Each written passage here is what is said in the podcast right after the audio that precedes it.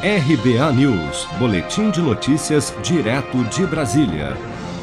O PROCON de São Paulo ingressou nesta semana com uma ação civil pública para questionar o aumento das mensalidades de cinco operadoras de planos de saúde: a Mil Assistência Médica Internacional, Bradesco Seguros, Notre Dame Intermédica Saúde, Sul América Companhia de Seguro Saúde e Qualicorp Administradora de Benefícios.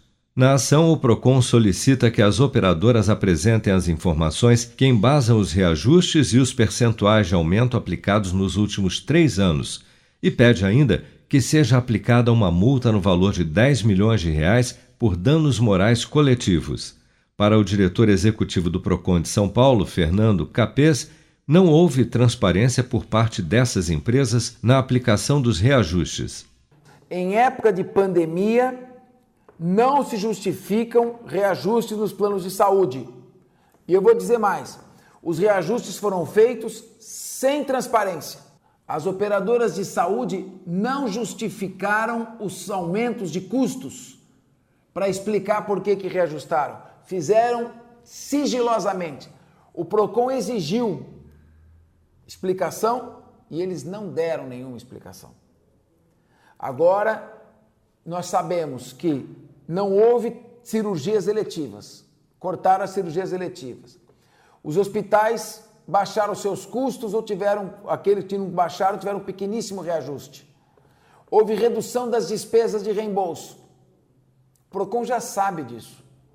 A ANS lava as mãos e as, as, as administradoras, que são aquelas que devem negociar com as operadoras e os segurados, pertencem em parte às próprias operadoras, Sim. então ela tem uma que negocia e é ela que presta o serviço. Ora, desculpe, o PROCON não vai, não podia assistir essa palhaçada de braços cruzados. Somente em janeiro deste ano foram registradas no PROCON de São Paulo 962 reclamações de consumidores contra reajustes de planos de saúde, sendo a maior parte delas contra as empresas citadas.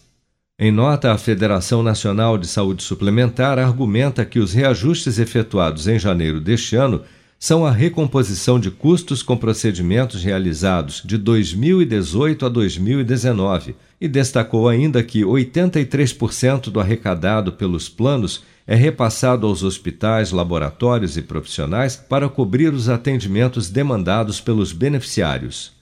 Ainda em seu comunicado, a FENA Saúde também ressaltou que, mesmo durante a pandemia, a demanda por uso dos planos de saúde continuou crescendo tanto para o tratamento de casos de Covid-19 como para o atendimento de procedimentos efetivos. Você está preparado para imprevistos? Em momentos de incerteza como o que estamos passando, contar com uma reserva financeira faz toda a diferença. Se puder, comece aos pouquinhos a fazer uma poupança. Você ganha tranquilidade, segurança e cuida do seu futuro. Procure a agência do Sicredi mais próxima de você e saiba mais. Sicredi, gente que coopera cresce. Com produção de Bárbara Couto, de Brasília, Flávio Carpes.